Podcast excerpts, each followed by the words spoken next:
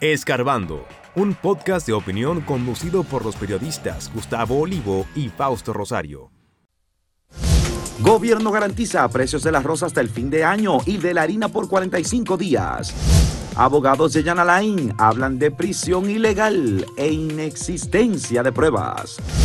Bancos asumieron costo del fraude a tarjeta Supérate y ya han pagado 60 millones de beneficiarios.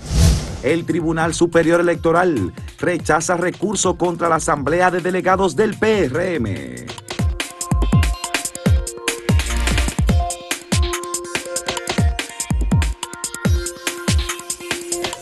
El día de ayer las principales informaciones que estuvieron eh, dándose a conocer tienen que ver con el plano económico, pero específicamente con los bolsillos de los dominicanos. Y es que en la mañana se realizó una rueda de prensa en el Palacio Nacional encabezado por el presidente Luis Abinader y también por el ministro de eh, el, eh, ministro Ito Bisonó, Víctor Ito Bisonó, quienes anunciaron en esa rueda de prensa que se llevaría a cabo, se pondría en funcionamiento ya un plan para amortiguar el alza de los precios que han estado eh, aumentando durante los últimos meses por factores externos, fundamentalmente, que se han agravado debido al conflicto que mantiene Rusia con Ucrania. Pues en la tarde, en la mañana de ayer se anunció que se pondría en plan, en marcha un plan que garantizaría los precios del arroz hasta el final de año y el de las harinas eh, por 45 días. Y esto así dejaría de impactar, o por lo menos esperaría, en los bolsillos de los dominicanos, debido a que el pan, por ejemplo, que es un producto de consumo masivo en nuestro país, mantendría su precio. Es una inversión de unos 3 mil millones de pesos que va a, va a aportar el gobierno y de hecho ayer mismo entró en funcionamiento ya otro plan que se había anunciado, que es el de la venta de unas, vamos a llamarle lo que se conocía como canastas, que son unas bolsas eh, con comestibles a precios inespres, eh, cuestan unos mil pesos y que están disponibles en supermercados. Ayer arrancó y pues eh, según lo que se ha visto, el recorrido que hizo Acento también la recepción fue bastante buena. Sí, así es, Samuel. Bueno, ayer estuvimos en, el, en los supermercados y la verdad es que, bueno, lo constatamos primero que nosotros hicimos recorrido, fíjate que fue entre las 3 y media, 4 de la tarde y todavía em, una de las cosas que siempre se comenta en torno a este tipo de medidas es que, que, bueno, que quizás no había suficiente combos y todo eso. Bueno, pues resulta que a eso de las 4 de la tarde usted podía ir a esos, por lo menos los supermercados que nosotros visitamos y habían suficiente, o sea, había gente que se acercaba curiosa, que o que presentaba, por ejemplo, o que preguntaba de, sobre los combos que se habían enterado en ese momento cuando veía esas pequeñas góndolas. Eh, es como un espacio que han que han habilitado los supermercados con un, con un letrero que dice Inespre, estos combos son de mil pesos y que de hecho nosotros hicimos el ejercicio de Em, ver los precios de manera individual de cada producto o similar de cada producto de, venta de estos combos y la verdad es que resulta un ahorro bastante significativo. Fíjate que estos combos cuestan mil pesos y si tú haces el ejercicio que nosotros hicimos de elegir individualmente hizo un total de 1.441 pesos. Se habla de que el ahorro está entre mil, entre 300 y pico de pesos y, fíjate que nosotros nos llegó a 400, prácticamente 442 pesos. Eh, yo creo que sobre todo, Samuel, em, si algo bueno se puede sacar de aquí, es el hecho de, de saber, y ojalá y esto se pueda multiplicar, que las empresas privadas se involucren en este proceso de lucha contra la inflación, porque el gobierno puede estar haciendo muchas cosas, puede estar, puede estar inyectando subsidios, que fue lo que se eh, anunció ayer al arroz, y también a la harina para garantizar que estos precios pues no lleguen tan altos al consumidor. Lo cierto es que es el sector privado que termina despachando todos los productos de alto consumo al, al consumidor.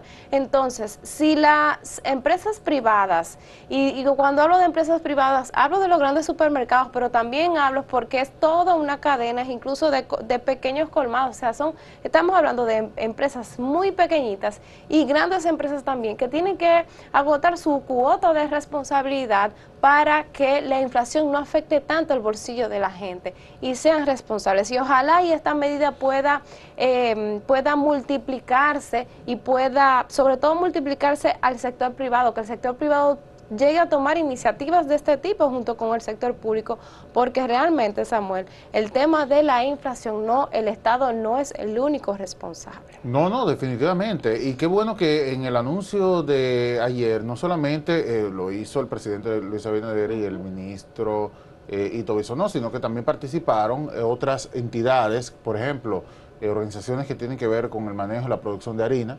Coprarina estuvo ahí y pues eh, de esta manera se manda el mensaje de que no es únicamente el gobierno que debe trabajar en esto. De nuevo, hay que destacar lo que está ocurriendo fuera de la República Dominicana. El incremento del costo del petróleo, por ejemplo, incide eh, directamente en la economía nuestra, igual que ocurre en otras partes del mundo. En los combustibles, eh, por dar un ejemplo, en Estados Unidos, en España, veo a través de las redes sociales y en medios de comunicación cómo la gente está al grito por el alto costo de estos productos. Así que no es una, no es una situación que únicamente está afectando a República Dominicana. Claro, al final del día nosotros somos quienes pagamos eh, los productos caros y por eso obviamente mm, tenemos que hablar de lo que conocemos. Sin embargo, eh, es un deber que tiene toda la sociedad que se involucra en el motor económico nacional para de esta manera evitar afectar tanto como sea posible, ¿cierto? Eh, el bolsillo de los dominicanos. Mira, hay otra cosa que es bueno destacar. Tú sabes que con estas, estas medidas de que de hecho hoy hay una rueda de prensa de una asociación de relacionada con, con, con la harina, con la producción de harina y eso, que va bueno, darle declaraciones a la prensa, a mí me da la impresión que es crítica porque de hecho el subsidio que se anunció ayer es, un, es a un grupo de empresas. Entonces tú sabes que eso eh, va, bueno, pues en...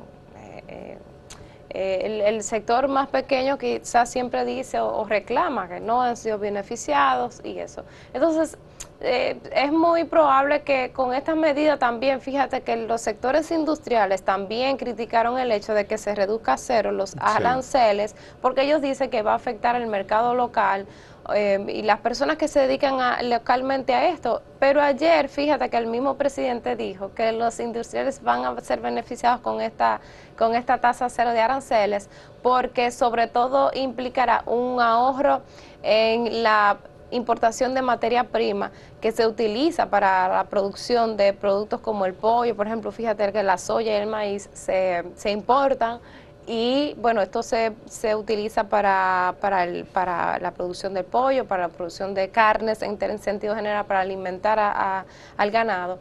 Y, y, bueno, hay que esperar seguro que estas críticas llegarán, em, sobre todo en torno a lo que ha hecho el gobierno pero la verdad es que yo creo que un ejercicio bueno. Fíjate que ayer incluso estando en los supermercados la gente un poco criticaba el tema de la calidad y todo eso. Y, o por lo menos expresaba cierta preocupación. Sí, al final yo sentí, mira, esos productos em, son productos de marca blanca de supermercados, que yo he comprado marca blanca de supermercados, yo me la he llevado a mi casa, no son productos malos. Y yo creo que es un ejercicio bueno, o sea está bien que lleve eso a los supermercados porque también la gente de la gente vulnerable compra en los supermercados y también el hecho de que se controle una persona por combo también ah, implica que eso, va a llegar a, a las personas que realmente lo necesitan.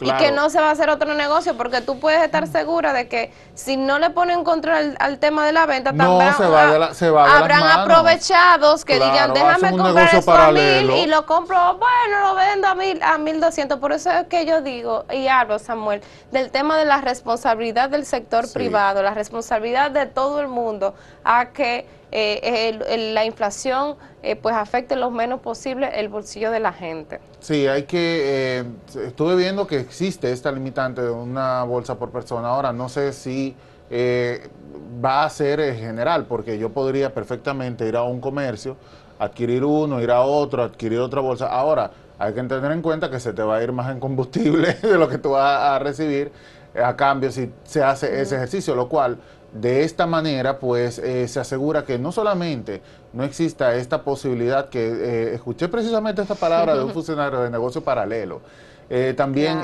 esto asegura que exista por lo menos una cantidad suficiente, una cantidad más que adecuada para las personas que acudan a estos centros de expendio de alimentos y puedan adquirir estos productos de nuevo, como señala, son productos de marca blanca, todo el mundo los ha comprado, todo el mundo los ha visto. Y eh, si hay algo que se puede decir es que las cadenas de supermercados han mejorado sus productos y esto pues habla bastante bien de la calidad que tendrían las bolsas que se adquieran. Vamos a ver la pregunta que tiene acento el día de hoy, luego pasamos a la pausa. Tiene que ver, señores, con la herencia de curules en el Congreso Nacional, una situación incomodísima que tanto irrita a los dominicanos. Opina que está bien, o no lo apoya o lo considera irrelevante. Volvemos en breve.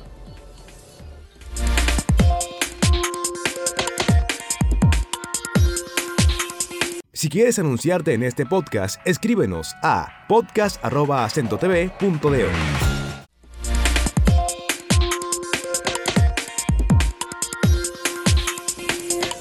Otra situación que, molesta es el hecho de esta investigación que está llevando el Ministerio Público por fraudes a tarjetas Supérate.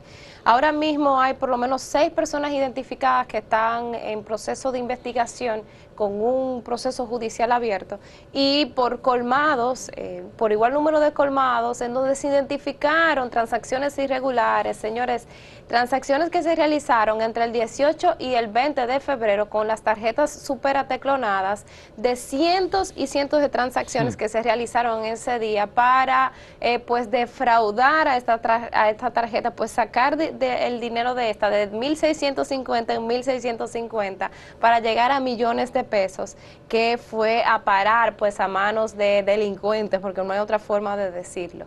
Pues resulta que la directora de Superate, del programa Superate, informó ayer, dio a conocer que este, que quienes habían asumido parte del, del costo de este fraude fueron los bancos.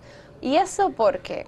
Porque como es, ella explicó que como es una una responsabilidad compartida, es decir, el Estado deposita ese dinero y son los bancos entonces que eh, pues em, eh, a través de las tarjetas de créditos hacen disponibles el dinero a los beneficiarios. Entonces es como una especie de responsabilidad compartida y el Estado cumplió con entregar ese dinero. Entonces lo que señala en la explicación que dio ella ayer es que fue el sistema de pago que se vulneró en estos fraudes y que por lo tanto, como fue el sistema de pago, quienes han asumido esa, esa carga o, ese costo del fraude han sido los bancos quienes hasta ayer ella señalaba que unos 60 millones de pesos fueron ya entregados a beneficiarios que fueron afectados y que se hablaban de por lo menos 40 mil personas que ya tenían su tarjeta a mano y que ya tenían disponible ese dinero correspondiente a febrero que,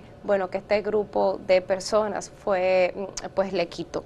Claro, mira, algo que señala Gloria Reyes es que al hablar de la responsabilidad que tienen los bancos en esta situación, es que las tarjetas que se emitieron, que se entregaron, eran viejas y eran vulnerables. Y esto pues obviamente facilitó el proceso de fraude en contra del Estado y en contra de un programa que intenta precisamente, como mencionábamos en el bloque anterior, ayudar a las personas con una situación eh, de personas de caso de recursos con situaciones de vulnerabilidad.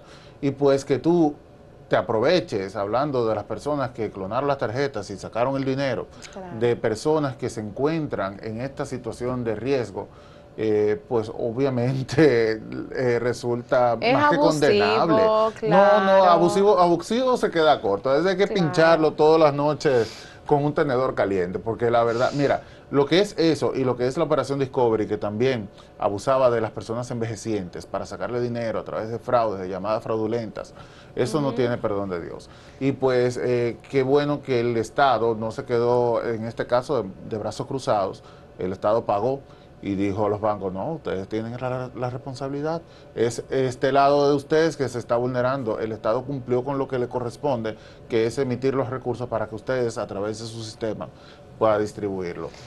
Así bueno, que Gloria Reyes también dijo que lo que se procura es que ese dinero vuelva a... Sí, que se recupere, Que se recupere, porque cayó en unas cuentas, o sea, ese dinero no está en el aire, ese dinero un grupo de personas lo tiene. uno O- entendería o- que no es demasiado difícil que eso suceda.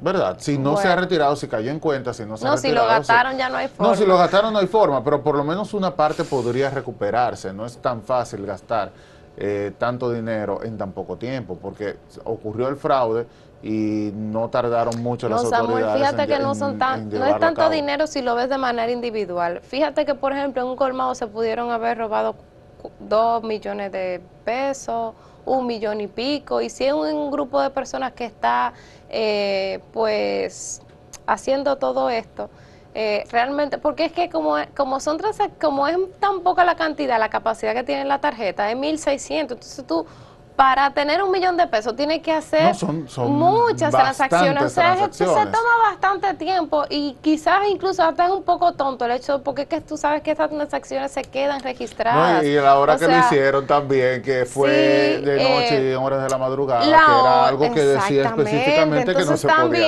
hacer. por otro lado, el reclamo de los beneficiarios que decían, pero ven acá y, y yo no, yo no, yo no consumí en ese colmado, yo no consumí ahí, o yo no tengo el dinero, no me cayó el dinero. O sea, realmente fue, eh, fue un fraude, pero que gracias a Dios que se identificaron por lo menos eh, eh, esas transacciones de manera fraudulenta.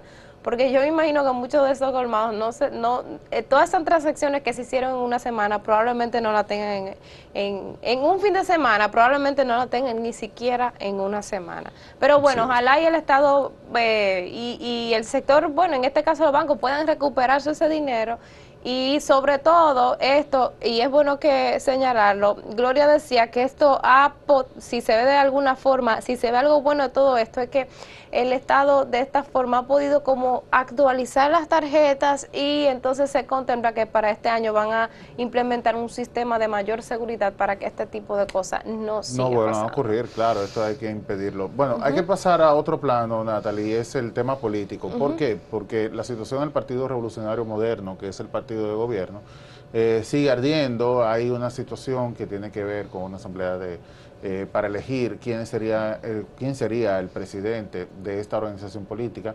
Y ayer precisamente se ¿Cuándo dio- la, la se va, se va a llevar hoy. Hoy se debe ratificar si la decisión de la forma en la que se va a elegir el presidente del partido. eh, Las va a ser, exacto, va a ser. Bueno, la presidencia es la que está más. eh, más caliente en este, en este caso, eh, si ho- hoy se va a determinar si efectivamente se va, a llevar a, se va a llevar a cabo este sistema de elección o si va a ser de voto directo, que es una exigencia que tiene eh, Guido Gómez Mazara, quien es eh, ahora mismo miembro del partido y quien aspira a la presidencia de esta organización política. El Tribunal Superior Electoral ayer rechazó un recurso que se había interpuesto en contra de este sistema. Y el de- sistema de para la elección de autoridades del PRM a través Exacto. de delegados. A través de delegados, claro, que eh, según han informado eh, las personas que están en contra de este sistema de elección, eh, no es eh, no van con los estatutos del partido y por eso se está rechazando. Por eso es mejor una- un sistema de votos directos según eh, han explicado. Y en otro orden, también que hay, siempre es noticia por la persona de la que hablamos, que es el, ex procurador Janelín Rodríguez, eh, cuyos abogados ayer hablaron de una situación eh, que afecta a su defendido eh, sobre inexistencia de pruebas. Bueno, yo no sé a qué se referirán.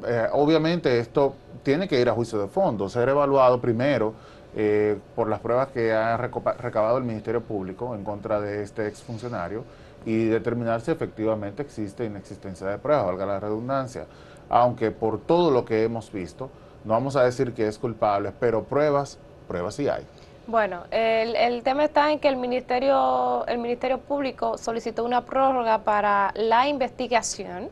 Entonces, lo que dicen los, los abogados de defensa es que, como no tienen nada, dicen que en estos cuatro meses que solicitaron, pues entonces van a buscar las pruebas que no tienen. Claro, desde el otro punto de vista, tú dices, lo, lo que ha dicho el Ministerio Público es que tenemos tanta cosa que necesitamos más tiempo para, para armar eh, todo expediente. todo depende de la cara como usted, de la cara de la moneda donde usted la mire. El asunto está en que en el día de hoy ya se conoce la medida de, eh, eh, bueno, el, hay una audiencia para conocer eh, pues la medida de coerción que tiene Jean Alain. Sí, una revisión, una de, la revisión medida de la medida, esto luego de que el señor Jean Alain recusara a todos los fiscales que participan por entender que tienen interés y ese un interés particular incluso pensionan de manera específica el caso de Jenny Berenice, eh, eh, Wilson Camacho creo que también lo han mencionado, de que estas personas pues tienen cierta animadversión en contra de Jean Alain. Eso dice Jean Alain y su, y su equipo de defensa, no lo digo yo. El asunto está en que, eh, la defensa está tomando todos los recursos que se pueden tomar. Yo no había visto tantos recursos así como abiertos a propósito de un caso. Y bueno, esto también de parte de la defensa ha extendido el proceso de eh, el, proceso judicial que lleva el Ministerio Público. hay temas de Yana Rodríguez para rato entonces. Vamos con la pausa, pero primero la pregunta. ¿Qué, ¿Qué, opina de heredar curules en el Congreso Nacional? ¿Está bien? ¿No lo apoyo o es irrelevante? Vamos a la pausa y volvemos con sus comentarios.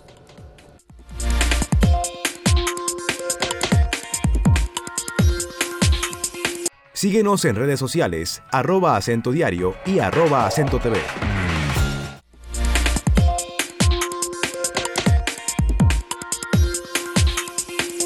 Los resultados que eh, nos han dado a la pregunta que hacemos el día de hoy. Si eh, apoya o no, o lo considera irrelevante, heredar curules en el Congreso Nacional. Y, oh sorpresa, 82.24% dice que no lo apoya mientras que un 10.28% entiende que esto es irrelevante y un 7.48% dice que esto está bien, que es una práctica correcta. Bueno, seguimos con la cara de Natalie es un poema. Eh, ¿Qué opina de heredar curules? Bueno, pues no lo apoyo en un 78.9%. Esto es en Twitter, es irrelevante, un 12.4% y está bien, apenas un 8.7% un resultado muy similar al anterior. Vamos a ver YouTube.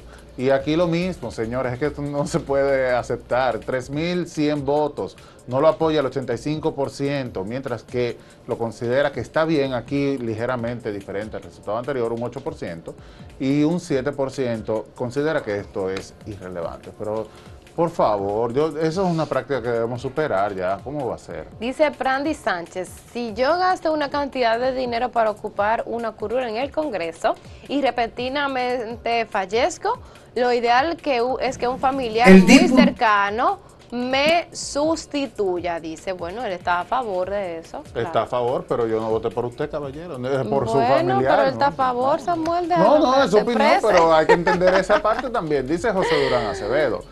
Eso es del Estado y no herencia de ninguno de esos delincuentes enemigos de la patria. Bueno, oh ácido, Dios mío, pero... por favor.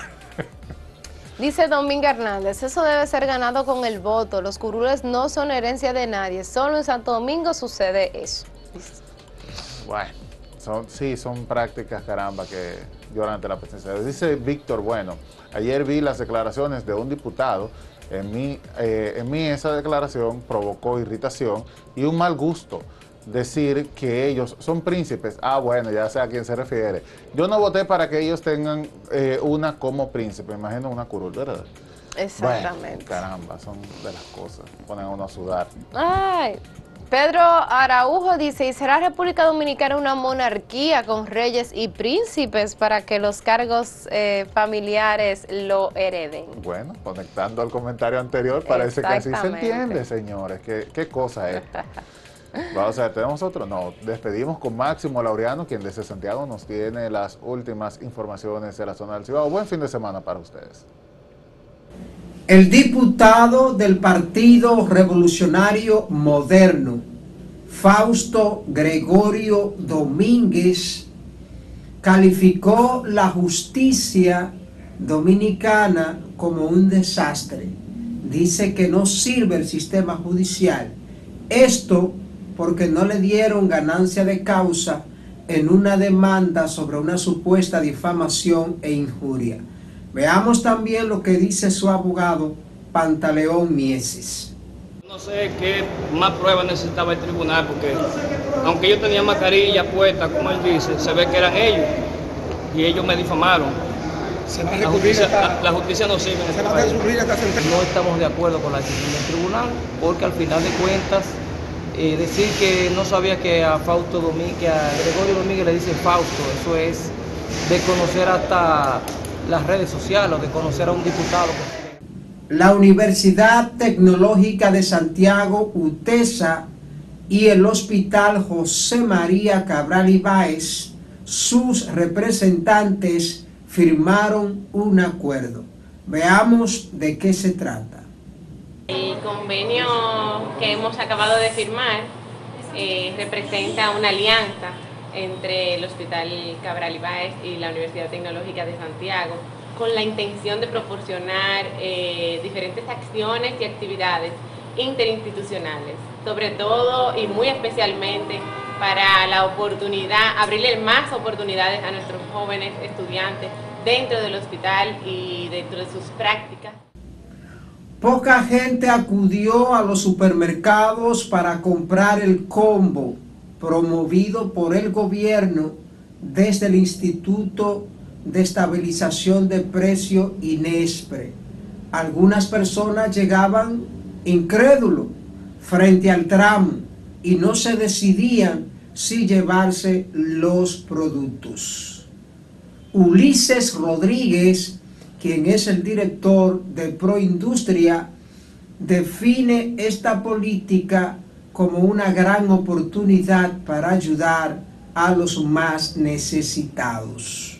El gobierno se ve el esfuerzo que se está haciendo, lo pendiente que está el presidente, atento a, a esto vaivén de los precios internacionales, reiterando que eh, una inflación importada, esos incrementos que se dan no tienen que ver con problemas locales ni nacionales y que muchos son coyunturales y en algunos casos se van a ajustar los precios, van a, van buscar un precio estable y de, ahí hablaremos. Pero es una gran iniciativa que la apoyamos, lo felicitamos al presidente porque no, no pierde tiempo, el presidente está... Se abre el telón para festejar los 36 años de arte vivo. Esto se desarrollará en Casa de Arte. Varias actividades artísticas se llevarán a cabo. En la cartelera, los cantantes Patricia Pereira y Fausto Rey. Distante pero pendiente, actualidad y objetividad desde Santiago. Siga con la programación de Acento TV.